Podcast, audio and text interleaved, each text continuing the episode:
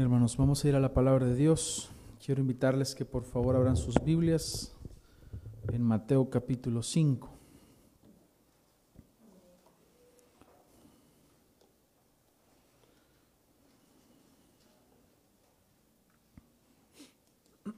Continuamos en el Sermón del Monte y hoy vamos a ver la siguiente bienaventuranza que es Bienaventurados los misericordiosos. Ese es el título de este sermón, Bienaventurados los misericordiosos. Y esto se basa en Mateo 5, 7. Leamos desde el versículo 1, si ya tienen el texto. Dice, viendo la multitud, subió al monte y sentándose vinieron a él sus discípulos, y abriendo su boca les enseñaba, diciendo, Bienaventurados los pobres en espíritu, porque de ellos es el reino de los cielos. Bienaventurados los que lloran, porque ellos recibirán consolación. Bienaventurados los mansos, porque ellos recibirán la tierra por heredad. Bienaventurados los que tienen hambre y sed de justicia, porque ellos serán saciados. Bienaventurados los misericordiosos, porque ellos alcanzarán misericordia. Oremos. Amado Señor, te damos las gracias en esta mañana por este privilegio que nos das de estar hoy delante de tu palabra. Y este texto, Señor, hoy será nuestro alimento espiritual. Por lo cual, Señor, te pedimos, te rogamos que hables a nuestro espíritu, a nuestra conciencia, para que nos demos cuenta, Señor, de qué es lo que hacemos mal, cuál es nuestro pecado, qué hay que corregir y qué debemos seguir haciendo, Señor si estamos haciendo algo bien para tu gloria. Ayúdanos a permanecer en ti, a permanecer en la fe, en la verdad, en el amor y en la buena conciencia para con todos nuestros hermanos. Y te rogamos, Señor, que podamos ser valientes en este mundo y que podamos ser luz en medio de las tinieblas. Bendice tu palabra hoy, Señor. Háblanos, te lo pedimos. Ayúdame a exponer la verdad con denuedo a no errar en la exposición de tu palabra. Muchísimas gracias te damos, Señor. Amén. Bien, como constantemente lo hemos estado diciendo, este sermón fue predicado para los discípulos, para los hijos de Dios. No es un sermón evangelístico, no es un sermón que nos da un listado de cosas que debemos hacer para ser salvos, sino que está hablando de los que ya son salvos es decir, de los ciudadanos del reino de Dios, de, quienes él había venido diciendo anteriormente que el reino de los cielos se había acercado.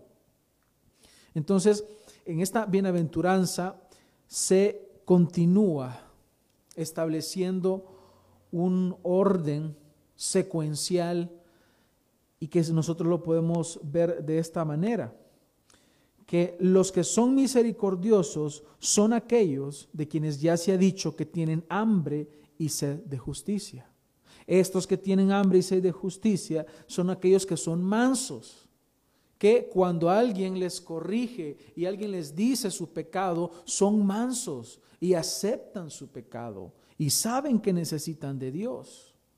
Estos que son mansos son los mismos que lloran. ¿Por qué? porque ya se dieron cuenta cuál es su pecado y lloran por su pecado y reciben consuelo en el Señor. Estos que lloran por su pecado son aquellos que son pobres en espíritu. ¿Qué quiere decir esto? Que son personas que se han dado cuenta de su miseria espiritual y saben que necesitan de Dios. De ellos estamos hablando, de los verdaderos hijos de Dios. Ahora vemos una característica más en ellos, y es que son misericordiosos. Son misericordiosos. En otra versión dice, afortunados los que tienen compasión de otros, porque Dios también tiene compasión de ellos. Hemos visto, hermanos, que el creyente es pobre en espíritu, llora por su pecado, es manso y es humilde, ante el juicio de los demás que le hacen a él. Tiene hambre y sed de justicia, es decir, él quiere y anhela el día en el cual este cuerpo de muerte sea totalmente removido y tiene misericordia, tal y como Jesucristo, su Salvador, es misericordioso. De eso es lo que nos está hablando acá. Aquí debemos entender, hermanos, que ser cristianos es poseer un carácter como el de Cristo. ¿Cómo, como, como quién deseas ser tú? ¿Cuál es tu ideal? ¿Como quién quieres ser? Pues el creyente tiene definido cuál es el ideal de su carácter. Quiere ser como Cristo. Quiere ser amoroso, compasivo como el Señor. Quiere vivir en la voluntad del Padre. Eso es lo que el creyente desea. Y por eso es que se esfuerza todos los días. No tiene otro, otra meta, otro propósito, sino aquel de agradar a su Señor. No agradarse a sí mismo, no agradar a los demás. Tú no existes para los demás. Tú no existes para el mundo. Es más, ni siquiera existes para ti mismo. Existes para la gloria de Dios. Por lo tanto, es ahí donde nos preocupamos qué es lo que nosotros debemos hacer para la gloria de Él. Pero también hay otra preocupación y es de la identidad. ¿Quién somos? Porque una cosa es el ser y otra cosa es el hacer. Si tú eres hijos de Dios, si tú eres un verdadero hijo de Dios, entonces tú haces. Eso es lo que nos está diciendo el texto. Un verdadero hijo de Dios es misericordioso. Vemos, hermanos, en la palabra de Dios que Dios nos demanda a nosotros ciertas acciones. Y una de ellas es que tengamos misericordia. Debemos hacer aquello que nos corresponde como hijos de Dios. ¿Cómo es que tú evidencias lo que tú eres? Por medio del hacer. Ahora bien, aunque tú puedes hacer algo, también sin ser un verdadero hijo de Dios. La palabra de Dios nos da grandes ejemplos de personas que aparentaron ser, pero no eran. Tú puedes congregarte todos los domingos, todos los días que hay reunión, y aparentar ser un hijo de Dios, pero no serlo en realidad. Así que debemos evaluarnos, hermanos, todos los días y pensar en quién somos realmente. Porque si eres un hijo de Dios, entonces tú eres dominado por el carácter de Cristo, porque el creyente tiene la mente de Cristo. Y así como Cristo actuó, tú también actúas porque en ti está el Espíritu Santo y tú das el fruto del Espíritu Santo. Ahora se nos está estableciendo esta cualidad que debemos tomar en cuenta para analizar, para meditar en ella. Y si es mencionada aquí por el Señor es porque es imprescindible para tu crecimiento como hijo de Dios, para el desarrollo de tu vida cristiana. No podemos nosotros, hermanos, decir que somos hijos de Dios si no vivimos como Él nos demanda que nosotros vivamos. ¿Qué es lo que demanda Dios de ti? Santidad, obediencia, amor, misericordia. Eso es lo que Dios demanda. Esta característica de misericordia brota y surge de las anteriores, de las anteriores obras de gracia que ya hemos mencionado. Y el hombre no es simplemente misericordioso en el sentido humano que las personas comúnmente ven. Ayudaste a un pobre que necesitaba que comer, le diste unas monedas, le diste pan, es compasivo y misericordioso. Pero esta característica del Hijo de Dios va mucho más allá de eso. ¿Sabes por qué? Porque el Señor lo dejó establecido y Él dijo, no solo de pan vivirá el hombre. Hay dos esferas importantes en las cuales debes tener misericordia. Y si el Señor dice, no solo de pan vivirá el hombre, Significa que hay una necesidad espiritual que debe ser cubierta.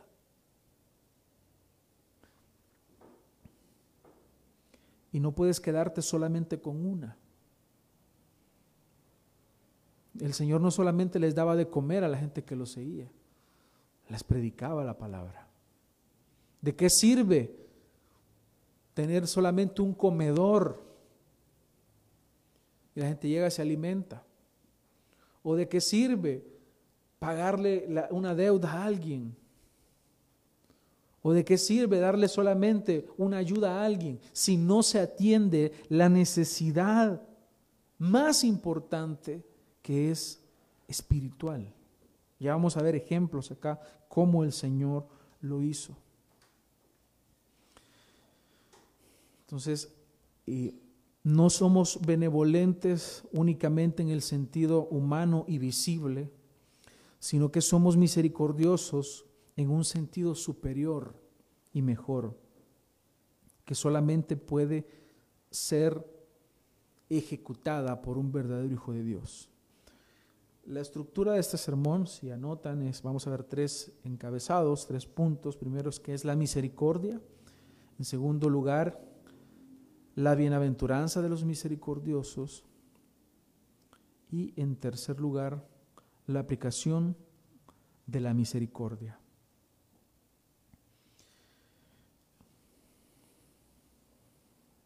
Vamos a, desarrollar entonces estos encabezados.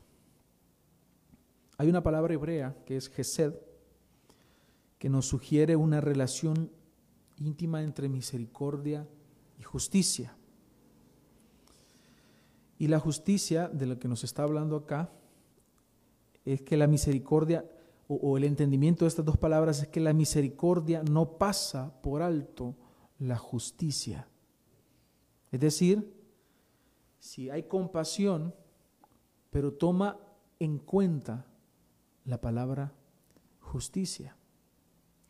En un vocablo griego utilizado en la versión de la Septuaginta, se utiliza esta palabra y se entrelaza la palabra misericordia y la justicia. Llama mucho la atención porque la bienaventuranza anterior que hemos estado hablando, se nos dice, bienaventurados los que tienen hambre y sed de justicia.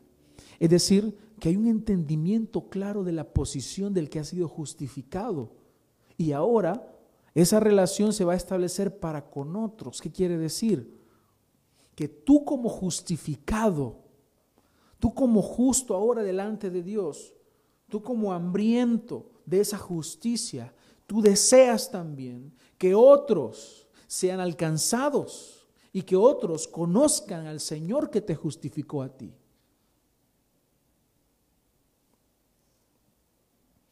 Esta palabra también incluye la idea de amor constante, pero es un amor con responsabilidades. Es decir, el Señor te ha salvado a ti y te ha justificado, no para que ahora te quedes en tu casa, bueno, ya soy justo, aquí me voy a quedar tranquilo en esta hamaca, aquí me voy a quedar descansando porque ya soy justo. No vemos eso en la Biblia. Yo le he dicho muchas veces, no hay lugar para los haraganes y los ociosos en el reino de Dios. ¿Tú crees que el Señor puso a Adán en el huerto? Vaya ahí, date brisa, Adán. Ahí quédate tranquilo, Adán. Y ahí come todas las frutas que hay y, y pásala bien al suave. Le dijo que tenía que labrar la tierra. Por aquellos que dicen, ah, que como, como Adán pecó, entonces ahora tenemos que trabajar. No. Antes de que Adán pecara, ya había trabajo. Que no hay lugar para los ociosos en el reino de Dios. Te pone responsabilidades que debes cumplir. Y una de las responsabilidades que el Señor te ha dado a ti como hijo de Dios es que tú tengas misericordia Y esa misericordia se aplica hacia afuera. No se aplica hacia adentro. Nadie dice, tente misericordia a ti.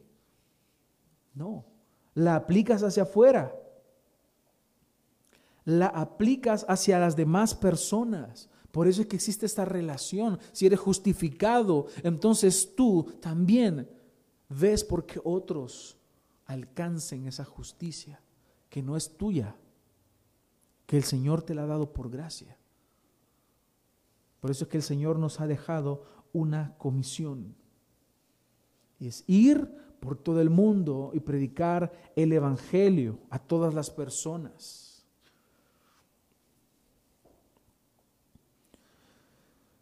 La misericordia, hermanos, se conoce como uno de los atributos comunicables de Dios. ¿Quién es más misericordioso en todo el universo? Dios. Él es compasivo y grande en misericordia. La Biblia nos expresa la bondad, el amor y la misericordia del Señor. La Biblia nos enseña cómo Él ha tenido misericordia de las personas, cómo Él ha tenido misericordia y, de forma clara se nos ha mostrado a diferentes personas que recibieron misericordia por parte del Señor, aparte de todos los, los hijos de Dios que hemos recibido la misericordia. Incluye la misericordia, la piedad, la compasión, la gentileza y la paciencia. Eso es lo que el Señor ha mostrado a nosotros.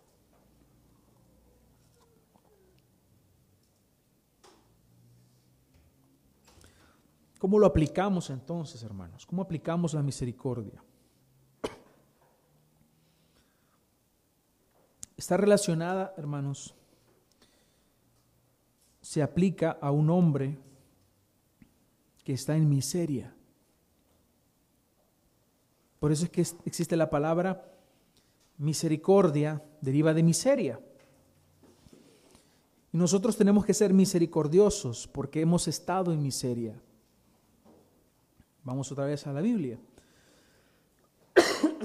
Mateo 5.3 dice, bienaventurados los miserables. Dice los pobres en espíritu. ¿Quiénes son los pobres en espíritu? Los miserables. Es aquel que reconoce, que entiende su miseria, su carencia de Dios. Por eso nosotros somos llamados a aplicar la misericordia. Está relacionada o aplicada al hombre que está en miseria porque entiende las consecuencias del pecado. ¿Sabes por qué lloró Jesús cuando vio cuando vio los estragos del pecado que su amigo Lázaro había muerto? Él sabía que lo iba a resucitar. ¿Por qué lloró? Porque él estaba siendo testigo y obviamente él siendo hombre también ve las consecuencias del pecado, desastrosas del pecado. Y obviamente Él es movido a misericordia. El hombre que entiende las consecuencias y la desdicha del pecado tiene que ser movido a la misericordia. Tiene compasión y hay un profundo deseo de aliviar el sufrimiento. Eso es misericordia cuando tú ves la necesidad y no cierras tu mano. Y hay personas que se quedan en la parte externa, que no tiene zapatos, comprémosle un par de zapatos. Sí, sus zapatos se le van a volver a acabar. Alimentémoslo, sí, lo puedes alimentar, pero volverá a tener hambre. ¿Y qué hay de su necesidad espiritual? Muchas iglesias hoy en día hacen programas de ayuda social, pero no les predican el Evangelio a las personas. No se trata de eso. La misericordia atiende las necesidades que la Biblia ya nos ha revelado. Y es que el hombre está en pecado. Y el gran problema del hombre se llama pecado. y el pecado te lleva al infierno, porque la paga del pecado es muerte. Por eso debes atender esa necesidad, ver que la gente necesita de Dios. Ver que la gente necesita de Dios, porque la gente se puede ir con, con la panza llena al infierno. Comió, pero se condenó.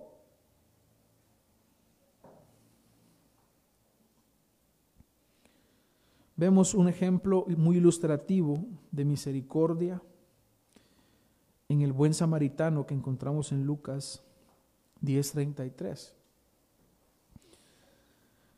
Dice, pero un samaritano que iba de camino vino cerca de él y viéndole, dice, fue movido a misericordia. Viéndole. Es decir, él vio la necesidad, identificó la necesidad y quiso ayudar. Fue movido a misericordia. Las primeras personas que habían pasado, quizá ellos sintieron un poco de compasión, pero no hicieron nada. Pobrecita tal persona. Cuando dices, estamos orando por usted,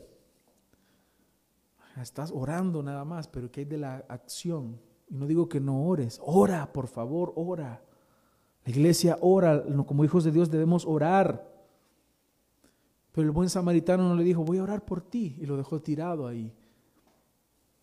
Sino que fue movido a misericordia, él sintió compasión, pero actuó para aliviar el sufrimiento de aquel hombre que, había sido golpeado. Él sintió pesar por la víctima pero curó sus heridas. Lo cargó y lo llevó a un mesón. Dejó pagado el lugar para que estuviera ahí y que se recuperara. Eso, hermanos, es misericordia. Te mueves, actúas, haces. Pero ahora bien, no lo dejes en la parte visible. Ya voy a hablar de eso.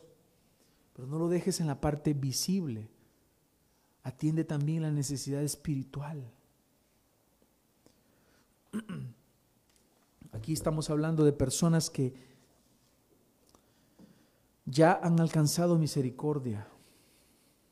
Dice Spurgeon, ellos ya eran trofeos singulares de misericordia. Y el hecho de que mostraran misericordia a otros era el inevitable resultado de lo que él siempre bendito Espíritu de Dios había hecho a favor de ellos y había obrado en ellos. Porque eres misericordioso, porque entiendes cuál es la situación paupérrima y miserable que tiene la persona que no tiene a Dios. Porque has entendido que tú también eras un ciego, eras un enfermo, eras un encarcelado, eras un esclavo y deseas que la otra persona también conozca al único que puede libertarle. El mismo Spurgeon decía que es el evangelio, el evangelismo, sino decirle a otro mendigo dónde encontrar pan. Porque ya encontré el pan de vida. Y ahora le digo a otro que está necesitado y que está hambriento, ve al Señor, ve a la cruz, busca a Cristo, corre hacia Él, no pierdas más tu tiempo que mientras tienes vida, aún hay esperanza para ti.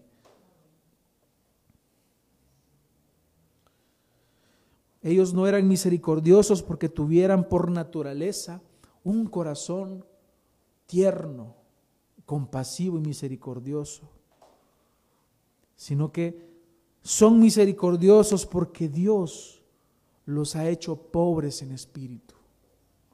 Ahí es donde comienza todo. No eran misericordiosos porque hubieran tenido antepasados generosos que les hubieran enseñado a ser misericordiosos, sino que eran misericordiosos porque ellos mismos habían llorado y habían recibido consuelo.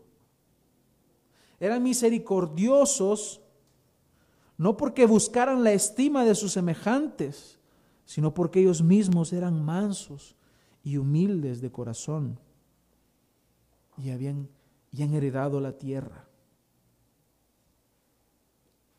No son misericordiosos porque no pudieran evitarlo, sintiéndose obligados a hacerlo debido a algún premio que pueden alcanzar, sino porque se gozan en la misericordia.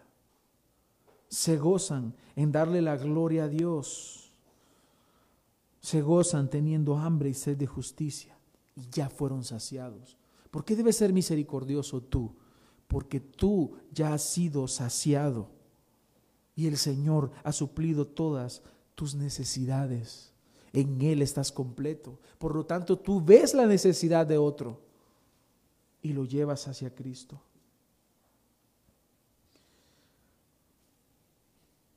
Por eso, hermanos, el ser misericordioso va más allá del sentimiento de compasión. Va mucho más allá de eso. Implica tener el deseo de ayudar y más aún de esforzarse. Porque Cristo también se entregó, así también nosotros nos entregamos para aliviar la situación de otros. Por eso es que el creyente imita este ejemplo supremo de Jesucristo. Este ejemplo más grande de misericordia que nosotros tenemos es el del Señor, quien se entregó a sí mismo para salvar a los perdidos, para salvarte a ti, que estabas totalmente condenado por tus pecados, porque has transgredido la ley de Dios una y otra vez. Por lo tanto, lo que te corresponde a ti es el castigo eterno. Pero mira el amor del Señor.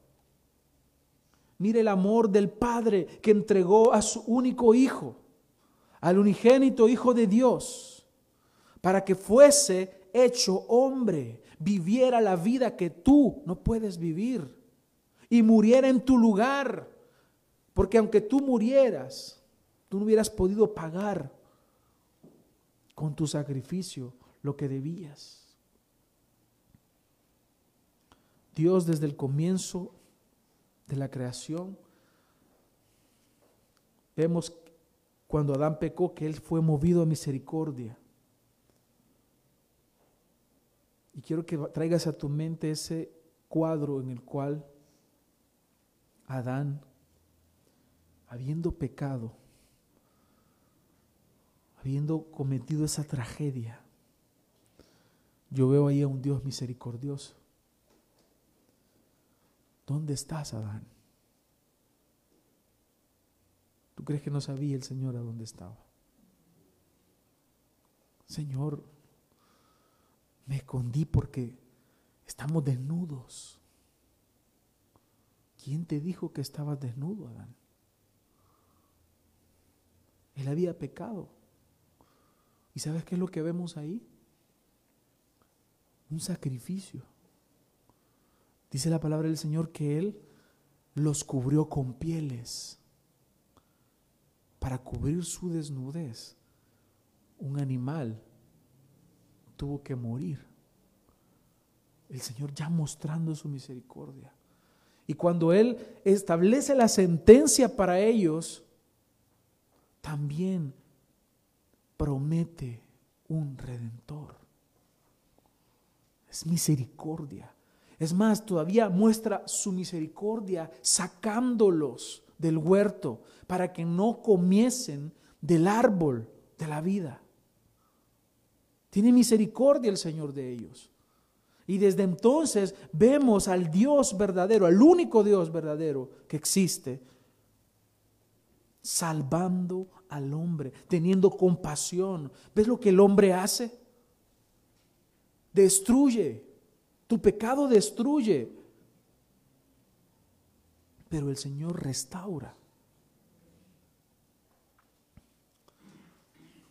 Vemos constantemente que el hombre con su pecado va fallándole a Dios, fallando constantemente, y el Señor siempre tiene una manera para poder hacer la ejecución de su plan. Él es la solución a la miseria del hombre.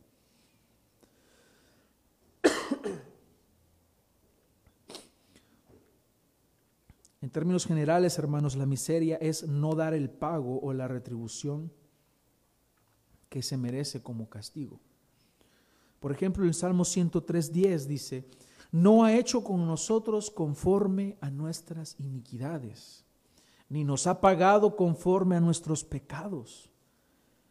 Porque como la altura de los cielos sobre la tierra engrandeció su misericordia sobre los que le temen, cuánto está lejos el oriente del occidente, hizo alejar de nosotros nuestras rebeliones. Él no, te ha, no ha hecho con nosotros conforme a nuestras iniquidades, es decir, no te ha pagado a ti lo que te corresponde.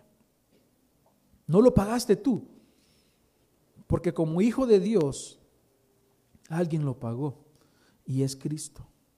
No nos ha pagado conforme a nuestros pecados. Eso es misericordia.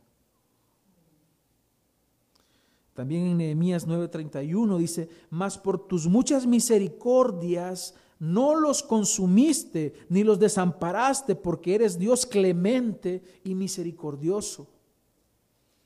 No es que no, no es que tú merezcas la salvación, porque no la mereces. Lo que tú mereces es el infierno, es la condenación eterna. Eso es lo que tú mereces, pero lo que Él te da es la gracia. Él aplica la misericordia contigo. Él te da gracia. Esto es lo que tú has recibido del Señor, la gracia. Él nos ha dado la salvación por gracia. Dios por su naturaleza es misericordioso y clemente.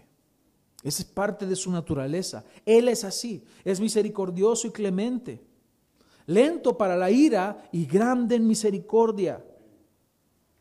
Entonces nos está diciendo que el verdadero Hijo de Dios es misericordioso como Él es. Es un privilegio que tú tienes al ser un hijo de Dios. Él te da el privilegio de que tú seas como Él es, misericordioso. Ahora bien, ¿de qué forma podemos ser misericordiosos? Ya hemos dicho que el término no se aplica a uno mismo, siempre es aplicable a otra persona, siempre. Así que debemos entender que esta este atributo de Dios comunicable a nosotros, este privilegio, es algo que aplicamos a los demás. Y solo puede ser aplicado por los hijos de Dios a quienes el Señor ya mostró misericordia, no dándonos el castigo que merecíamos. Entonces, en otras palabras, es dar a otros lo que no se merecen, tal como Cristo ha hecho con nosotros. Veamos lo que, lo que dice Pablo en 1 de Timoteo 1:13. Desde el 12 dice, doy gracias a Cristo Jesús nuestro Señor que me ha fortalecido porque me tuvo por fiel poniéndome en el ministerio. aún habiendo sido yo antes blasfemo, perseguidor y agresor. Sin embargo, se me mostró misericordia porque lo hice por ignorancia y mi incredulidad. Este es un ejemplo en Pablo. Pablo dice, yo era blasfemo, perseguidor y agresor. Y lo que he recibido del Señor me pone en el ministerio. ¿Merecía eso Pablo? No. ¿Por qué? Porque él dice que le mostró misericordia, la misericordia del Señor, porque la misericordia se muestra. Tú tienes que mostrar esa misericordia, tal como el Señor lo ha hecho. Y en este ejemplo vemos la misericordia, porque lo que Pablo merecía o debía recibir no era que se pusiera a Pablo en el ministerio para servirle al Señor, sino lo contrario. Vemos la misericordia también que parte de una necesidad. En Marcos 2.17 se nos muestra que esa misericordia es aplicable a los necesitados, a los enfermos, a los encarcelados, a los esclavos. Dice, al oír esto Jesús les dijo, los que están sanos no tienen necesidad de médico, sino los que están enfermos. No he venido a llamar a justos, sino a pecadores, Había un grupo que se creía justo. Entonces, okay, dice el Señor, yo no vengo hacia ustedes, porque ustedes dicen que ya son justos. Yo vengo al necesitado, al hambriento, al encarcelado. Yo vengo a traer libertad a los cautivos. Yo vengo a ellos.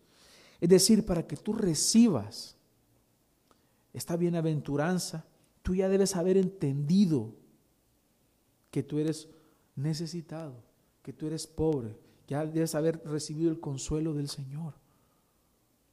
Tienes, debes tener hambre y sed de justicia. Veamos otro ejemplo en el Señor. Cómo el Señor aplica la misericordia en su ministerio.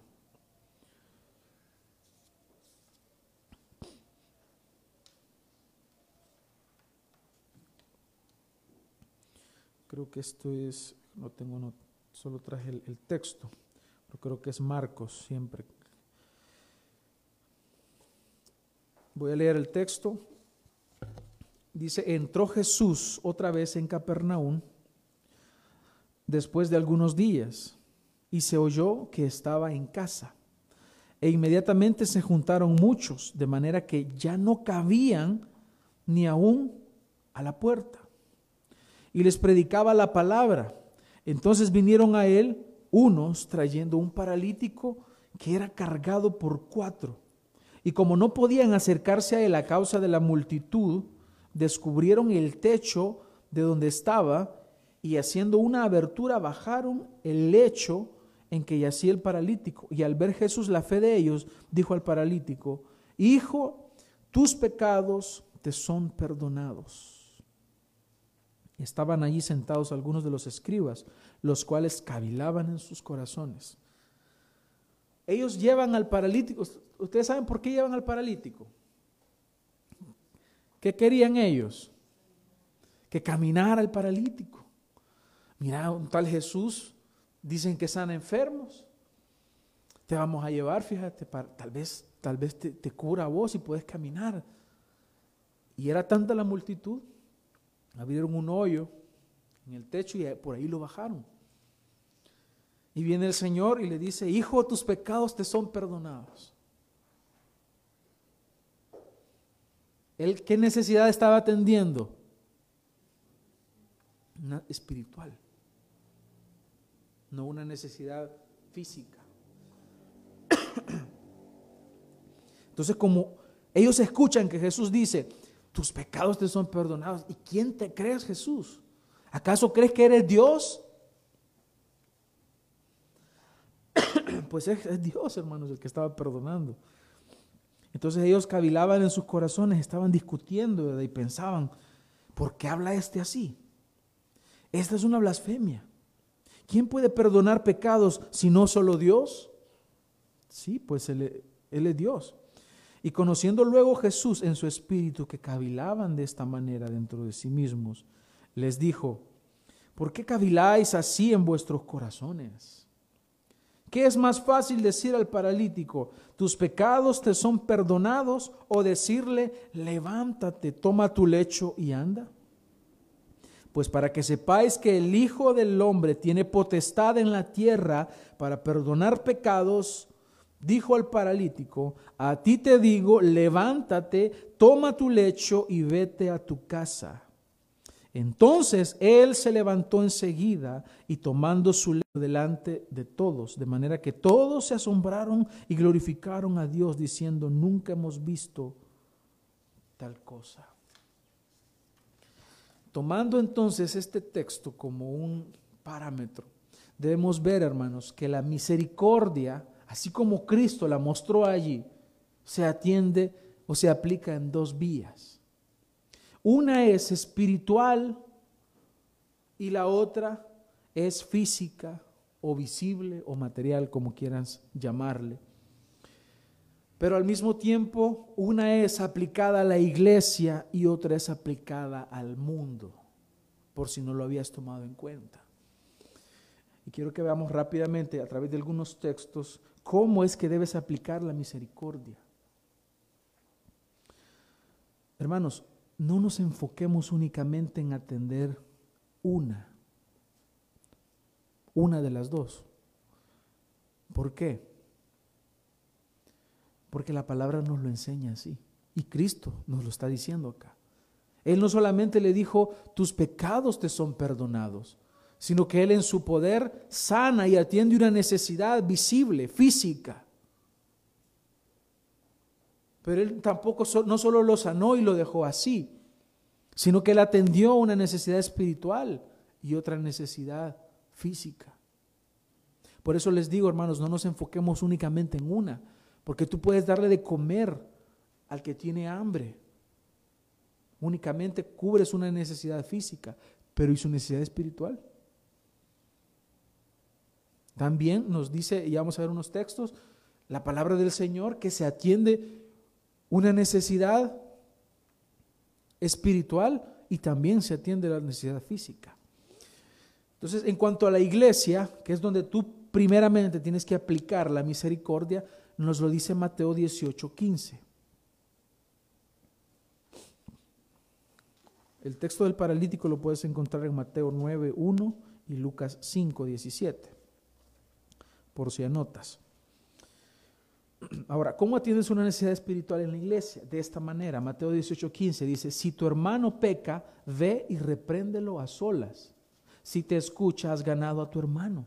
Pero si no te escucha, lleva contigo a uno o a dos más, para que toda palabra sea confirmada por boca de dos o tres testigos. Y si rehúsa escucharlos, dilo a la iglesia. Y si también rehúsa escuchar a la iglesia, sea para ti como el gentil y el recaudador de impuestos.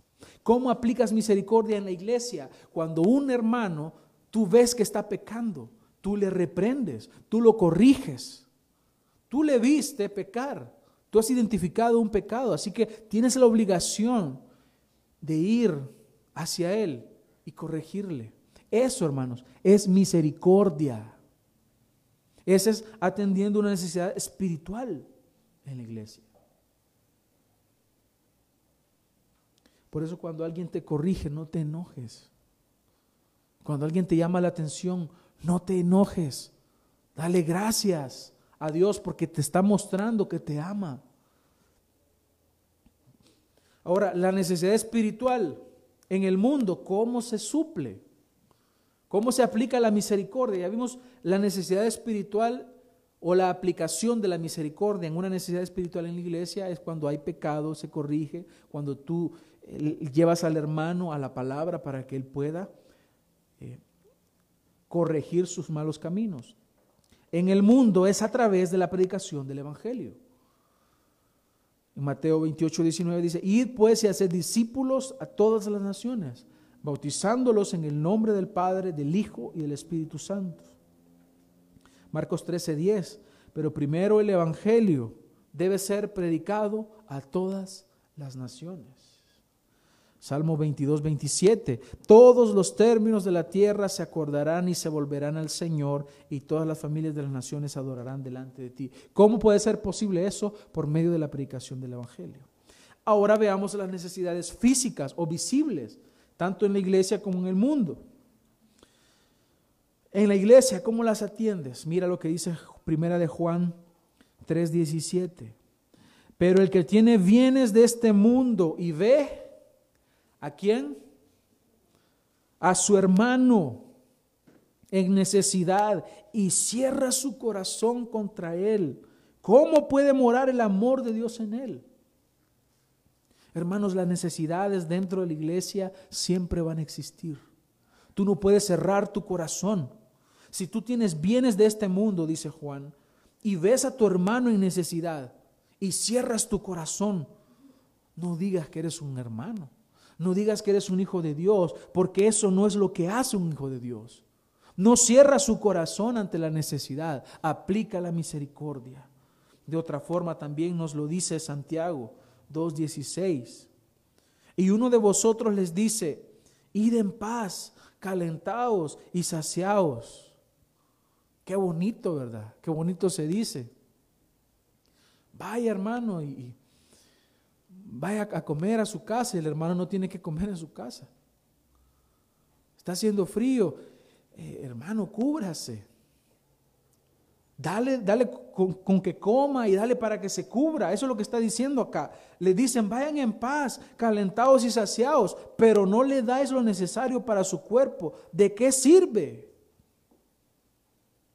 Cubre la necesidad, aplica la misericordia.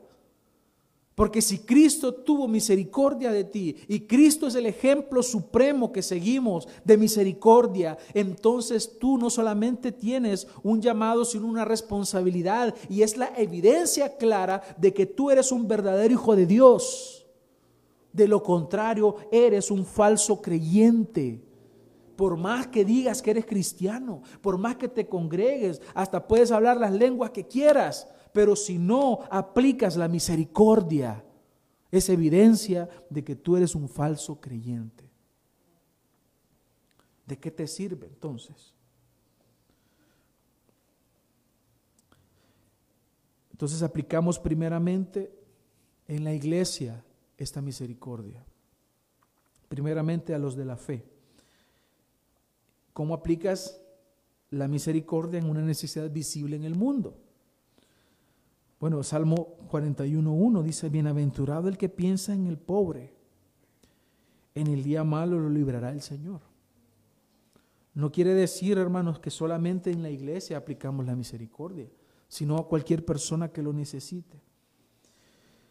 En Lucas 14.13 dice, mas cuando hagas banquete, llama a los pobres, los mancos, los cojos y los ciegos, y será bienaventurado porque ellos no te pueden recompensar, pero te será recompensado en la resurrección de los justos. ¿Cómo es que puedes hallar una bienaventuranza? Aquí. ¿Sabes por qué? Porque eres bienaventurado.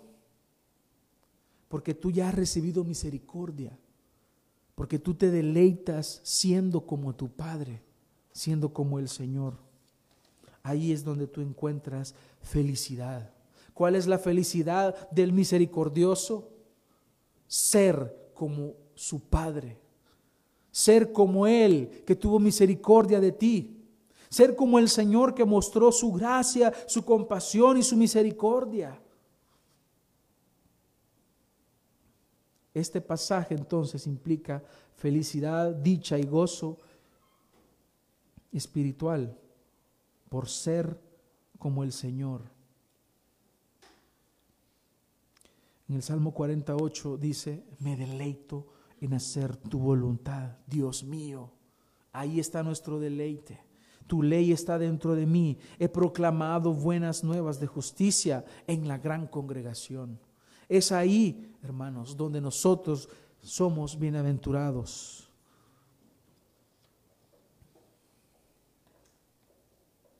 El Señor es nuestro ejemplo más grande de misericordia. Por eso es que hemos entendido, hemos, nos ha quedado claro a nosotros cómo es que nosotros aplicamos esa misericordia. Porque el Señor ha tenido misericordia de nosotros. En 2 de Timoteo 1:16 dice el apóstol Pablo, conceda el Señor misericordia a la casa de Onesíforo, porque muchas veces me dio refrigerio y no se avergonzó de mis cadenas. Antes bien, cuando estuve en Roma, cuando estuvo en Roma, me buscó con afán y me halló. Que el Señor le conceda hallar misericordia del Señor en aquel día. Además, los servicios que prestó en Éfeso, tú lo sabes mejor. Esa es la manera que vive un verdadero hijo de Dios. Atiende la necesidad ya sea espiritual o física. Por eso, hermanos, debemos hoy evaluar nuestra vida y si somos hijos de Dios, mostrar misericordia para con el necesitado. Y desde ahora en adelante no quiero que tú veas únicamente una necesidad física, sino también espiritual. ¿Cómo cubres la necesidad espiritual? Llevando a las personas a la palabra no tienes un mejor consejo que dar que el de la palabra de Dios. No tienes algo mejor que decir a la gente, sino la palabra de Dios. Por eso es que el apóstol Pablo en Romanos 12.1 dice, por consiguiente hermano, os ruego por las misericordias de Dios. que presentéis vuestros cuerpos como sacrificio vivo, santo, aceptable a Dios, que es vuestro culto racional, por las misericordias de Dios. Así como el Señor te mostró misericordia, entonces lo que a ti te corresponde ahora, la respuesta, es que tú apliques la misericordia, que tu vida sea un sacrificio vivo y santo, constante, aceptable a Dios. Entonces concluyo con esto, hermanos, creemos que el cristiano, el Hijo de Dios, ha recibido la gracia de Dios. Y todos los que hemos entendido cuál era nuestro destino sin Dios, ahora nos deleitamos por haber recibido la misericordia del Señor. Por lo tanto, lo que nosotros hacemos es también tener misericordia de otros, llevándolos a Cristo, predicándoles el Evangelio, hablándoles del Señor, llevándolos a la palabra y supliendo también, siempre que sea posible, sus necesidades. Necesidades hay. La persona que tienes a tu lado tiene necesidades. ¿Las estás atendiendo? ¿Estás aplicando misericordia? Si eres un verdadero hijo de Dios, tú aplicas la misericordia no de una forma incidental.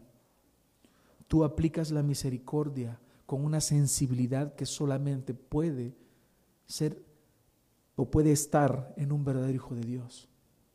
Eres sensible a las necesidades, las observas claramente y buscas suplirlas. Esto es evidencia de que el Espíritu Santo mora en ti. Ejerce esta misericordia con tus hermanos y con el mundo hasta el fin. No porque lo merezcan, sino porque eres como el que te salvó a ti, como tu Salvador, nuestro Señor. Que como verdaderos hijos de Dios, hermanos, podamos actuar en misericordia siempre. El mayor acto de misericordia que tú puedes ejecutar no es darle dinero a un pobre, no es darle comida. El mayor acto es llevarlo hacia Cristo. Esto debemos hacerlo, obviamente sin descuidar la otra parte, la necesidad física y visible de cual el Señor nos haga conscientes. Vamos a orar. Gracias te damos, Señor, por este tiempo, por tu bondad, por tu misericordia y tu gran amor. Gracias te damos, Señor. Ha sido bueno. Gracias por recordarnos, Señor, este compromiso con la verdad. Tu palabra nos ha mostrado ahora que debemos ser misericordiosos porque ya hemos recibido misericordia. Y lo que nos motiva a nosotros no es una recompensa futura. Lo que nos motiva a nosotros es ser como tú, Señor. Como tú ya has mostrado misericordia a nosotros, así nosotros podemos tener este privilegio de mostrar misericordia a otros, llevándolos hacia ti y supliendo esas necesidades visibles que nos encontramos constantemente. Gracias Señor, ayúdanos a ser misericordiosos, porque tú eres misericordioso y clemente, grande en misericordia. Gracias te damos por este tiempo, en tu nombre oramos. Amén.